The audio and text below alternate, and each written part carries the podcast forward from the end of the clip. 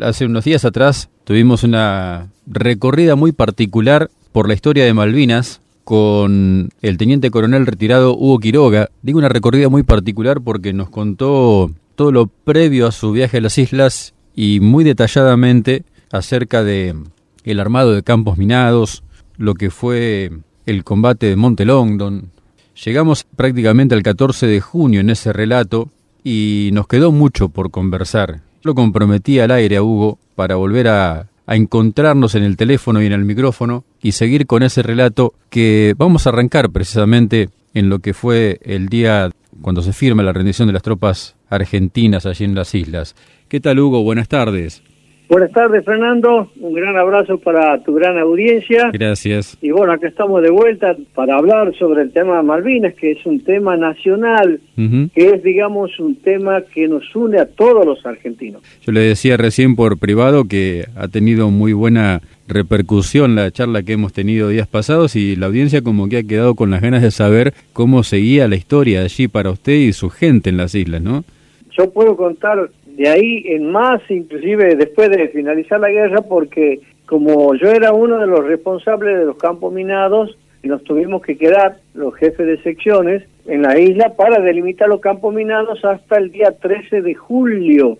O sea, estuvimos un mes más en las islas. Así es. ¿Cómo se vivió el día de la rendición, Hugo, para ustedes?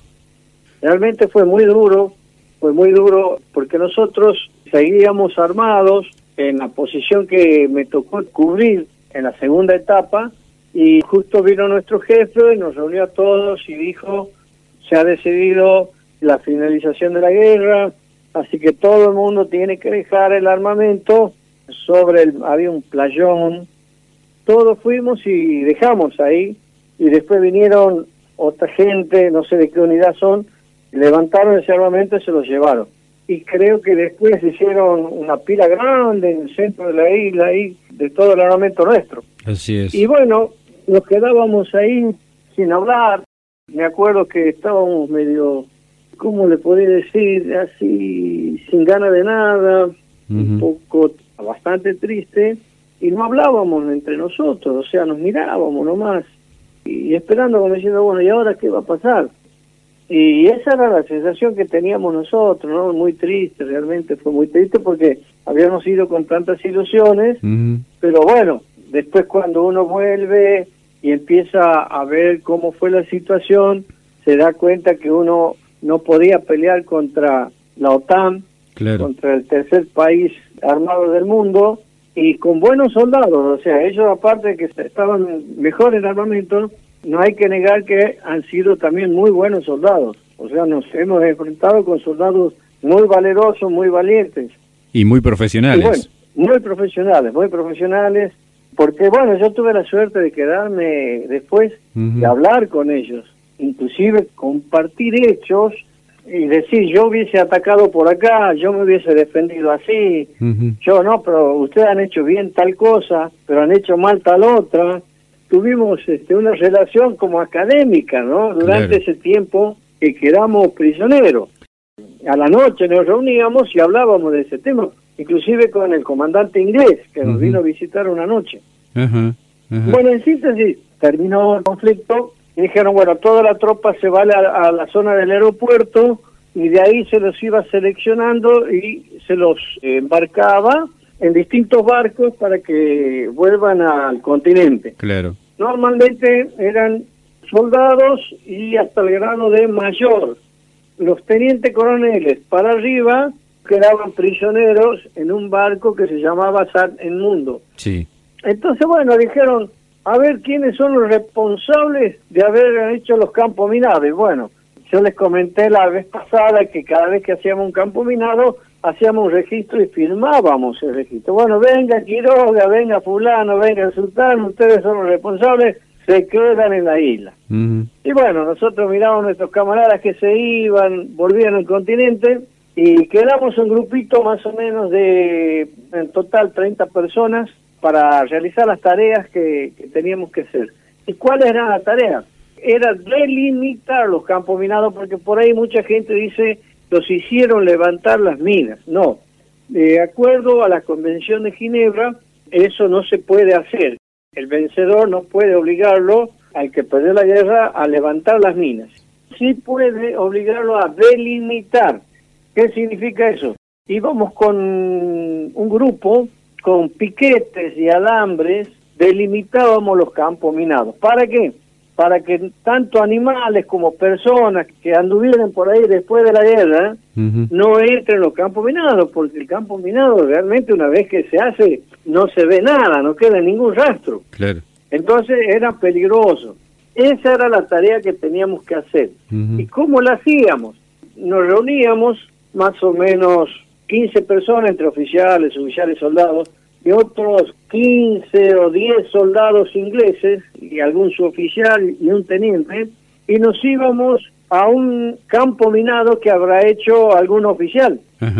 Y de ahí hacíamos todo como de soldados, o sea, llevábamos los piquetes al hombro, los clavábamos, y el oficial responsable era el único que dirigía. O sea, le decía, no, no, con las demás, más a la izquierda, más a la derecha, teniendo miedo de, entrar sin darnos cuenta a un campo minado, ¿no? Porque el tema de así era muy difícil. ¿Por qué? Nosotros hicimos los campos minados, apenas llegamos, día 20 de, de abril, ya empezamos a hacer, y comenzamos a minar todo alrededor de Puerto Argentino y en otros lugares. El problema es que ya en junio, julio, bueno, estaba todo eso blanco, blanco de nieve, blanco de escarcha, no se veía los puntos de referencia, era muy difícil poder dilucidar, porque para llegar a los campos minados se va buscando unos puntos de referencia que uno va dejando, ya sea una piedra puntiaguda grande, un piquete clavado en la tierra, y bueno, pero eso no se lo veía. Entonces íbamos despacito hasta que lo encontraba. Una vez que encontraba un punto, llegaba hasta el punto origen donde se hacía el campo minado, y de ahí recién uno empezaba a dirigir a la gente. Bueno, córrase dos metros más allá, ponga el piquete ahí, sigan avanzando. Mientras tanto, se iban colocando los alambres. Claro. Eso es una tarea muy peligrosa y sobre todo con las características que les comenté. O sea, no se veía nada. Y bueno, dos soldados ingleses pisaron una mina y un, el cabo primero Catay, argentino, también pisó otra mina. Fueron los tres heridos que tuvimos en esa tarea. Una vez que terminábamos de delimitar el campo minado de una zona, íbamos al día siguiente o a los dos días, íbamos a otra zona por ejemplo, cuando venían a mi zona, el que dirigía todas las tareas, inclusive a superiores míos, tenientes primeros, y yo les decía, no, mi teniente primero, más atrás, ponga el piquete, más adelante, y así, ¿no? O sea, se subordinaban al dueño, así decíamos, al dueño del campo minado, al que había instalado el campo minado. Bueno, y así trabajamos. Por ahí tres días demoraron, cuatro días en un campo minado, terminamos eso, gracias a Dios, sin inconveniente de ahí fuimos a otro sector donde otro oficial había hecho campo minado y así íbamos avanzando. Cabe destacar el trato, vamos a hablar si quieren del trato. Sí, cómo no. Desde el primer día ellos nos trataron muy bien, lógico. Yo pensaba porque nos necesitaban. Pero después, con el pasar del tiempo, me di cuenta que ellos ya tienen otra formación, una formación más profesional, en la cual respetan mucho al enemigo, aunque haya perdido, ¿no? En síntesis, para que la gente pueda entender, fue como al finalizar de un partido de fútbol para ellos. Claro. Directamente venían y saludaban, bueno, listo, ya pasó todo, empecemos de vuelta, ya está, atrás los rencores, ellos mismos nos decían. Pero no solo a nosotros los ingenieros, sino también a la otra gente que andaba por ahí de otras armas. Ellos lo toman así, ellos lo toman así. Y quiero destacar que realmente han tenido una actuación bastante buena en ese aspecto, muy solidaria, muy humana. Y hace poquito, creo que hace cuatro meses, murió un médico de ellos que fue condecorado por nuestro Estado y por los británicos, por su labor, porque él no paraba de trabajar, no dormía, con tal de operar y salvar a los soldados. Y lo más importante de esto, él operaba de acuerdo a la gravedad. Y si llegaba un argentino que estaba más grave que de un inglés, él lo operaba primero al soldado argentino. Y eso lo cuentan los mismos soldados, la misma gente nuestra que estuvo. Bueno, o sea, toda la parte esa, digamos, de sanidad, de apoyo, una vez finalizada la guerra, por parte de ellos fue muy buena, muy humana, muy humana, muy profesional realmente. Y con nosotros ha sido más tranquila todavía porque después todos salieron de la isla menos nosotros, los únicos que quedábamos en la isla éramos los 30 de ingenieros y el resto, los generales, los coroneles, los tenientes coroneles, estaban prisioneros dentro de un barco que están en el mundo. Y nosotros en la isla. Nos dejaban caminar, o sea, estaban en un galpón y ellos pusieron un soldado de guardia. Pero ese soldado no era para controlarnos que nos escapemos y no nos escapábamos. No, al contrario, nos pusieron ese soldado con la tarea de que por si acaso venga un Kelper enojado con nosotros y quiera atentar contra nosotros. O sea, nos ponían para que nos defienda ese soldado. Entonces, bueno, eso nos traían la comida, era una comida medio fea, o sea, para el gusto nuestro, pero nos permitían ir al pueblo, cuando hablo de pueblo hablo de Puerto Argentino. Sí, sí. Nos dejaban ir al centro de Puerto Argentino, había varios contenedores argentinos con comida, de ahí yo, yo recuerdo que saqué leche, cigarrillos, dulce de leche, de todo, de todo que no, no había comido durante mucho tiempo mm. y lo llevé al sector donde yo estaba hospedado. Así que nunca nos faltó el café, a partir de ahí galletitas argentinas y demás. O sea, ellos nos traían obligatoriamente porque así lo ordenan las leyes internacionales. Pero lo tirábamos esa comida porque no nos gustaba. Comíamos cosas que habíamos encontrado en el contenedor. ¿Y cómo se entendían con los británicos? ¿Tenían dentro de ese grupo de 30 de ustedes alguien que hablaba inglés? ¿Los británicos tenían alguien que hablaba castellano? ¿Cómo era la historia? Muy pocos sabíamos inglés entonces yo me quedé con dos oficiales y un soldado que se llama Ruiz Díaz, que en este momento está viviendo en Paraguay.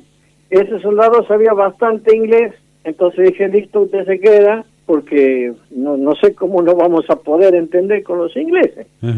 Y así fue que cada grupo dejó a alguien que sepa inglés, pero en el trato diario, en el trato general, por las cosas generales, había un hombre que realmente le tomamos mucho cariño, se portó muy bien, de apellido Canesa, era sargento mayor, que vendría a ser como su oficial mayor en nuestro ejército. Este hombre era hijo de españoles que había nacido en Gibraltar y se enroló en el ejército británico. Bueno, porque el estrecho de Gibraltar es un territorio español que todavía está bajo el dominio de los británicos. Así es. Y él, bueno, se enroló y siguió la carrera de suboficial. Inclusive vino dos veces, fue invitado dos veces por los veteranos para nuestro país, en donde dio entrevistas, conferencias y demás, este hombre. Le llamábamos el tío Canesa. El tío Canesa lo decíamos cariñosamente porque con él canalizábamos todas nuestras necesidades. Por ejemplo, para el 9 de julio le decíamos que era un día patrio, que no queríamos trabajar, que, que nos traigan una bandera argentina y que nos consigan algo de carne para hacer empanadas, porque esa era una comida tradicional. Bueno, tío fue, habló, trajo, eh, bueno, ese día nos permitieron izar la bandera argentina, cantar el himno y demás, ¿no? Es decir, él, él era el coordinador y hablaba muy, pero muy bien en castellano, porque, bueno, era hijo de españoles, claro. el tío Canesa. Qué detalle ese de dejarles la bandera y de permitirles cantar el himno el 9 de julio, ¿no? Sí, sí, sí, la verdad es que nos sorprendieron en muchas cosas ellos que para nosotros impensado porque realmente no tenemos, este, no teníamos mucha experiencia de guerra. Ellos sí, ellos viven constantemente guerreando después de la Segunda Guerra Mundial, entonces ya saben, están muy compenetrados y demás, y son más profesionales y acceden a algunas cosas que, uno le pide. Por ejemplo, en este caso nos permitieron esto para festejar el, 9 de julio. Pero anteriormente, por ejemplo, festejaron ellos el día del paracaidista del arma de ingenieros. Ellos hicieron un acto y después se vinieron al destacamento donde estábamos nosotros. O sea, ellos eran como 70, 80 y vinieron con mucha cerveza, porque ellos toman mucha cerveza. A diferencia de nosotros, que era preferible tomar vino, ellos tenían preferencia por la cerveza. Y trajeron comida, cerveza y dijeron, venimos a festejar con ustedes los ingenieros porque somos del mismo palo, cuando combatimos, combatimos de la misma manera y para nosotros es un orgullo venir a compartir con ustedes nuestro día. Qué bárbaro. Bueno, la pucha, otra sorpresa más. Y la otra, vino el comandante de ingenieros una noche a cenar con nosotros. O sea, era un general y empezamos a charlar sobre diversos temas y recuerdo que una compañía de ingenieros, creo que la 601, había volado un puente, con lo cual retrasó el avance de los ingleses. Y me acuerdo patente que se formó una conversación técnica entre este comandante y el teniente, que se llamaba Teniente Blanco, digo llamaba porque falleció después, sobre cómo lo habían volado al puente. Entonces el, este hombre le decía, yo lo hubiese volado en tal lado. y bueno, el teniente decía, no, no, no, señor. Quería hablar en inglés y se trababa y bueno, ahí salía el tío Canesa y le, no, le decía, sigue hablando en castellano que yo traduzco y le decía, yo lo puse ahí porque desgraciadamente no tenía los materiales apropiados, entonces tuve que meter minas antitanque en vez de trotil, etcétera, etcétera. Entonces, sí, bueno, pero aún así yo lo hubiese puesto. También en la defensa yo hubiese colocado más mina en tal lugar, decía el comandante inglés porque por ahí seguro que tenía, bueno, y, no, pero nosotros no lo hicimos así porque pensábamos que venían por acá. Es decir, se formó una especie de, como una instrucción, ¿no? Del arma de ingenieros.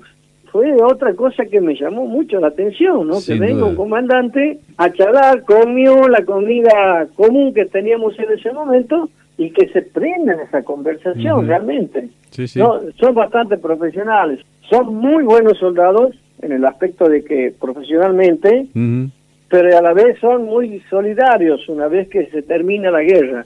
Eso es que yo siempre lo digo, lo pongo entre mayúsculas porque, bueno, me enteré de casos como les cuento el tema de ese médico que murió hace poquito y de otra gente que ayudaba a llevar sus heridos, pero también llevaba a los heridos argentinos, lo ponían en el helicóptero para que vayan a los hospitales de ellos, ¿no? Que tenían en los barcos. O sea, dentro de todo fue una guerra de caballeros, así se le llama, una guerra de caballeros. Sí, tal cual. Cuando terminaron ya con la demarcación de todos los campos minados, ¿a qué altura de julio fue y cómo les avisaron a ustedes que ya volvían al continente y de qué forma volvieron? Estaba parado frente a Puerto Argentino el barco San El Mundo. Sí. Y ahí estaban todos los prisioneros, los generales, los coroneles y demás. Ahí estaba parado estaba anclado y nosotros eh, estábamos trabajando hasta que un día eh, estábamos próximos para salir a trabajar y viene el tío Canesa, no, sobrino, sobrino, no, no, dejen todo, agarren sus cosas y van al barco y se van al continente. Pero ¿por qué? Eh, realmente faltaba más o menos terminar, creo que un 30%, habíamos hecho un 70%, no habíamos completado la tarea. Pero bueno, no, no, no, vino orden de Margaret Thatcher de que no debe quedar ningún argentino en la isla.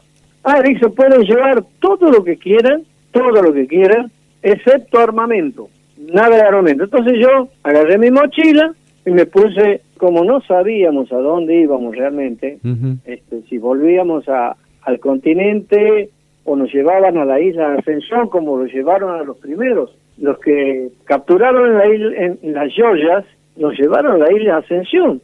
Y ahí los tuvieron y después en avión los llevaron para Uruguay. Entonces no sabíamos cuál iba a ser nuestro destino. Entonces yo rápidamente me aprovisioné de comida. Me puse una lata de dulce de batata, una horma de queso, eh, algo, algún fiambre, cigarrillo, porque en ese entonces fumaba, y un libro, un libro en castellano que había encontrado por ahí, para leerlo, porque yo decía, no sé a dónde nos llevarán. Bueno, hasta que nos llevaron al buque, cruzamos hacia el buque y ahí nos encontramos con el resto de nuestros camaradas que estaban prisioneros en camarote. Era un buque transatlántico de placer, ¿no? Que se lo empleaba en Europa para dar una vuelta por el Mediterráneo y lo emplearon para cargarlo de tropa y venir. Toda la gente de infantería, la gente de artillería, toda esa gente venía en ese barco. Era un barco bastante lindo, los camarotes bastante lindos, la comida muy buena. Eso fue a la mañana. A la tarde viene un coronel, creería yo, y nos llama, nos reúne, nos dice, bueno, miren, le hacemos una propuesta. Ustedes sigan trabajando en la delimitación del campo minado y pidan la plata que quieran, pero van a trabajar sin uniforme.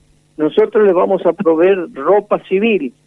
No vamos a hacer trato con el ejército argentino ni con la nación argentina, sino con ustedes personalmente, con cada uno, y pidan lo que quieran, porque nosotros, para nosotros es prioritario que ustedes terminen con esa tarea, pero no lo pueden hacer como militar, sino lo tienen que hacer como civil. Y bueno, nosotros dijimos que no había problema, que no vamos a pedir plata, porque nos sentiríamos mercenarios, lo que sí pedíamos que a nuestros camaradas estaban prisioneros en el barco, que vuelvan al continente y que una vez que nosotros terminemos nuestra tarea, nos lleven rápidamente de vuelta al continente. Ese, era el pedido. Y bueno, después vuelven, me dicen que no, no acceden a nuestro pedido, que van a quedar prisioneros hasta que el poder político de Gran Bretaña decida. Entonces quedamos ahí cuatro días, cinco días, que fue realmente muy duro porque no estábamos acostumbrados al tema de los barcos y para cómo había mucho viento, y el barco cabeceaba y rolaba, le dicen, cuando se hace para un costado, para otro lado. Y cabecea cuando se sube la popa y baja. Y la pucha, que estuvimos mal ahí, vomitábamos, no podíamos comer nada, estuvimos así hasta que más o menos nos acostumbrábamos, ¿no? Yo decía, mire, yo quiero volver a las islas, les hago el trabajo gratis, lo que sea, pero sáquenme de este infierno que era ese barco. Claro los marinos realmente están acostumbrados, pero nosotros no. Ni hablar. Pero bueno, pero así pasamos hasta que, gracias a Dios, salió de Puerto Argentino y, emprendió el regreso hasta nuestro querido continente. Llegamos a Puerto Madryn. Así fue nuestra estadía ya. En síntesis, una gran experiencia. Fue una gran experiencia de mucha camaradería, hubo mucho respeto para con nosotros, nosotros con ellos realmente, hasta que llegamos a nuestras tierras. Y cuando llegaron al continente, ¿volvieron inmediatamente a, sus unidades de origen o tuvieron algún pasaje por alguna otra unidad? ¿Cómo fue el regreso, digamos, a, a la normalidad en cuanto a su vida militar? Bueno, ahí te voy a contar algo, algo que no es tan bueno.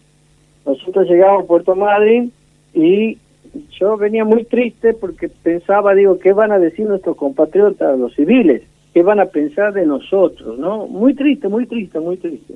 Capaz que mucho más triste que en el momento que dijeron que se terminaba la guerra.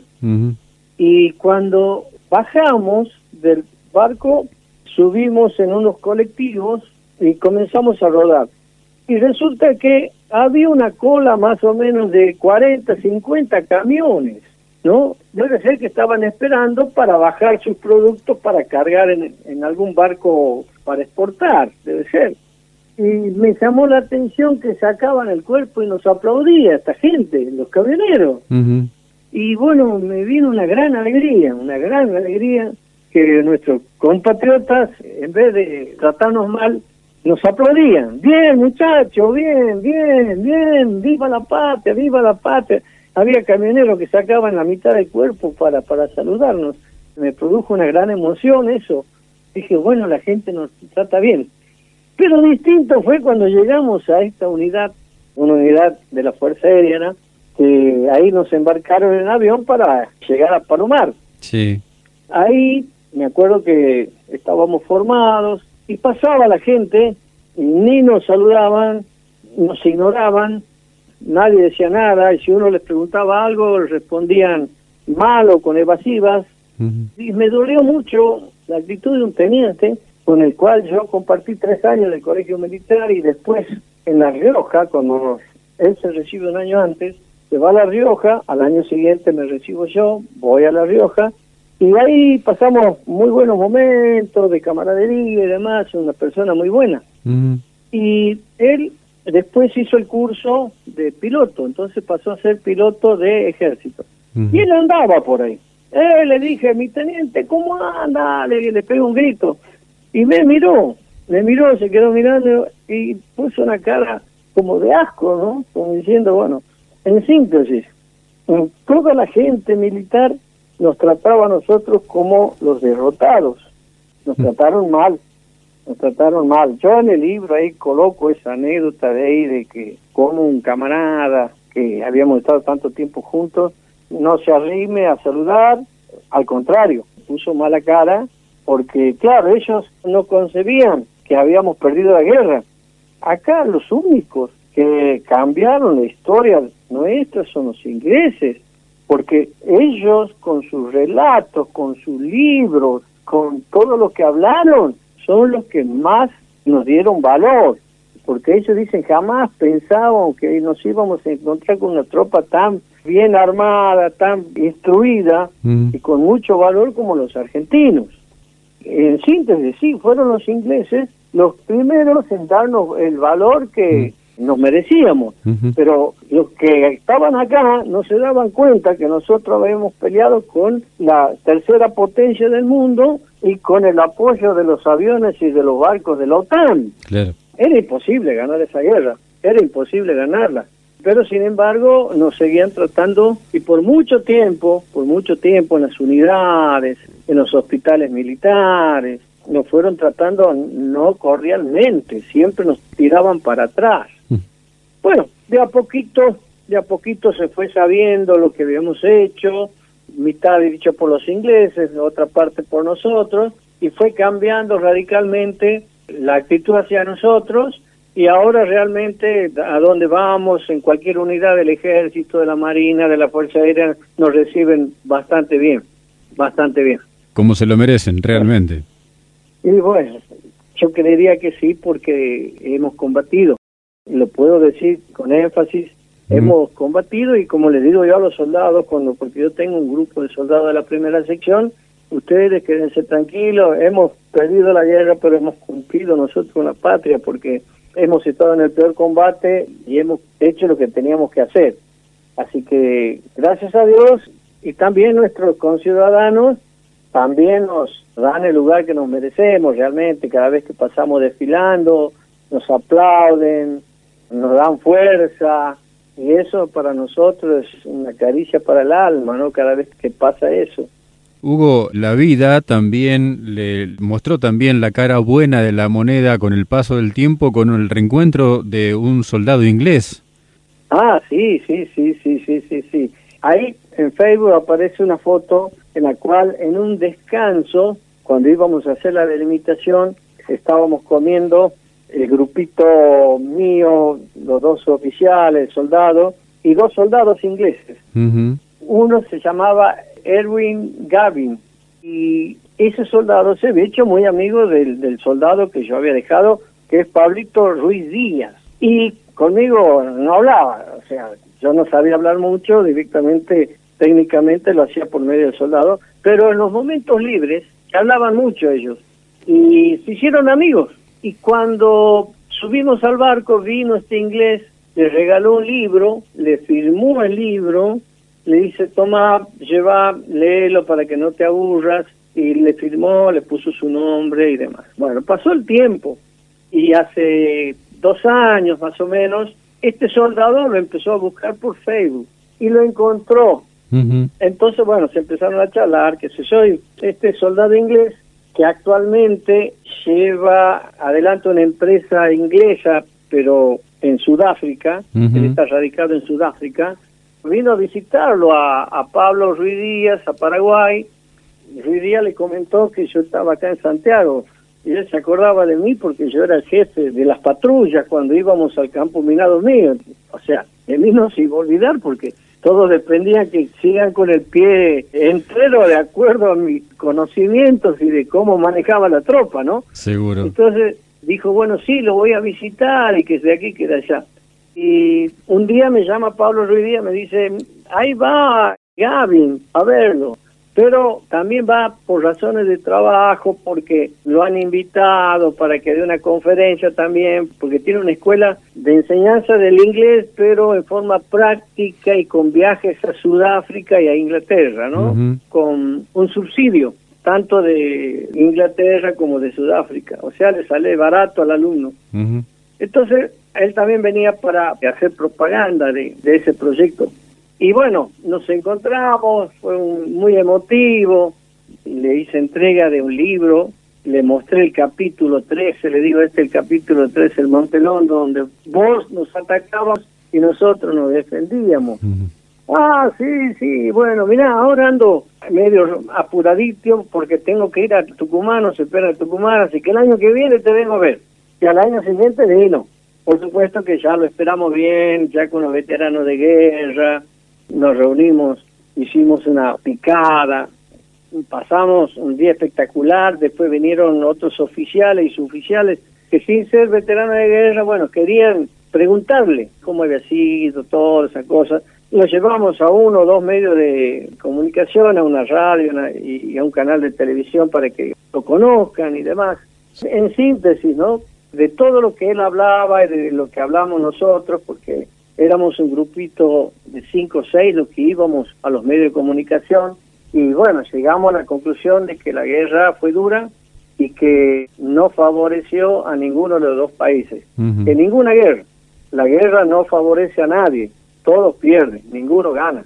Inclusive ellos hasta el día de hoy se están preguntando si sirvió o no la guerra. En Gran Bretaña hasta el día de hoy hay grandes debates, ¿no? Si servía haber venido o no.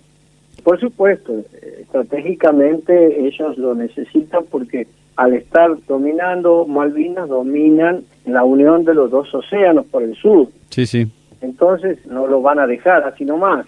Pero bueno, la gente común dice, ¿para qué se van? Han, llevado tanta gente y han, y han hecho matar a tanta gente allá tan lejos de nuestra patria. Mm. Ellos todavía se siguen preguntando eso, ¿no?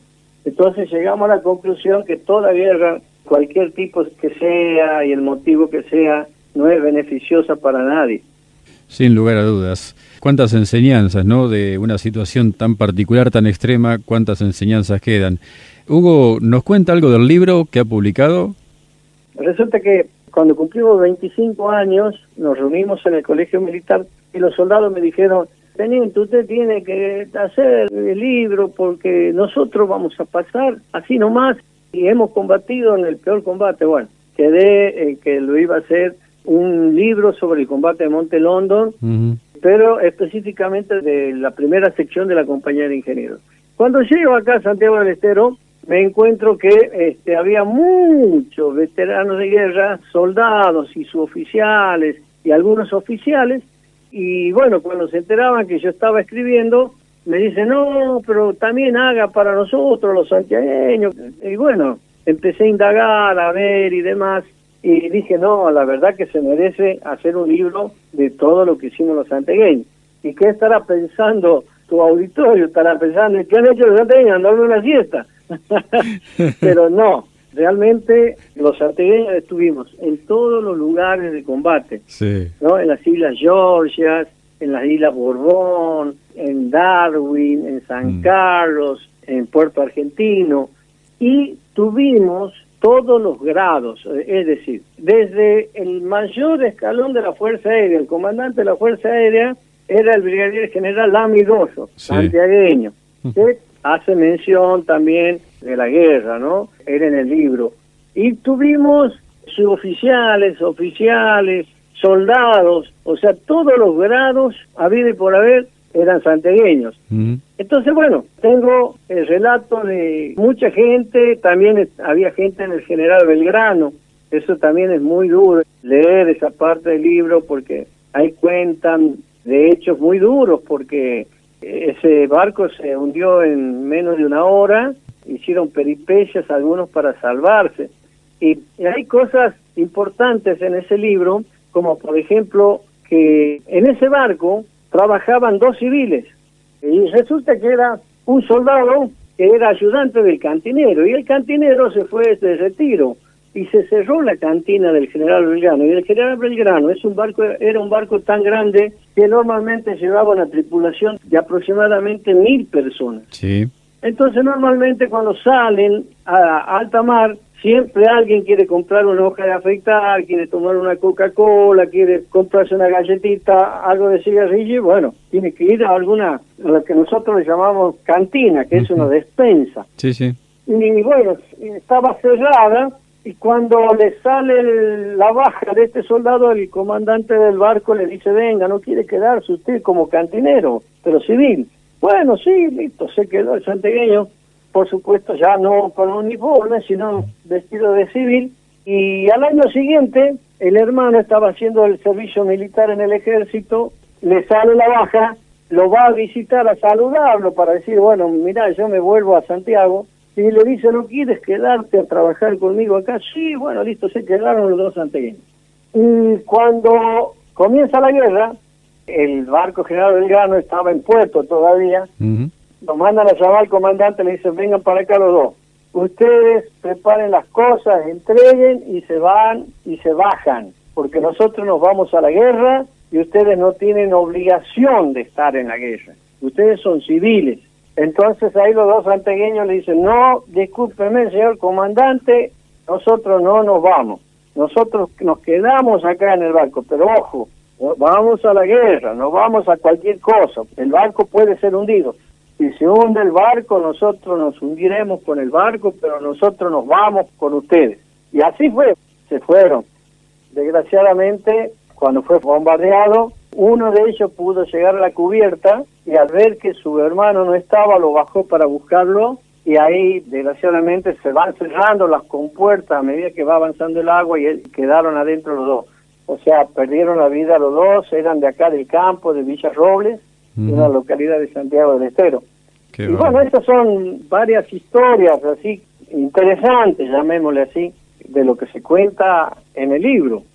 El libro se llama Santiagueños en Malvinas, que lo pueden googlear y lo pueden leer, lo pueden bajar, lo pueden imprimir, es totalmente gratis, totalmente gratis, porque la idea no, no es ganar plata, sino que la gente sepa lo que hicimos en la guerra. Sí, sí sobre todo los santiagueños, los milones de siesta. Claro, exactamente. Hugo, yo quiero agradecerle muchísimo, muchísimo por estas dos tardes que nos ha prestado su tiempo para contarnos esta historia tan rica, tan clara, tan precisa de sus vivencias en, en Malvinas. Bueno, Fernando, realmente para mí ha sido un honor que me hayas invitado a participar de tu programa y para nosotros los veteranos de guerra es muy importante llevar a la comunidad los hechos de guerra, de cómo ha sido, el comportamiento de la gente. Seguramente muchos de los que están escuchando estarán asombrados de lo que conté yo, sobre todo de cómo han sido los ingleses y demás, ¿no? Pero esa es la verdad. Nosotros queremos llevar la verdad y que sepan, sobre todo, que hemos cumplido con la patria. Mal, bien, pero hemos cumplido con honor, con valor, porque así lo dicen justamente nuestros enemigos, los ingleses. Así es, sin lugar a ningún tipo de dudas.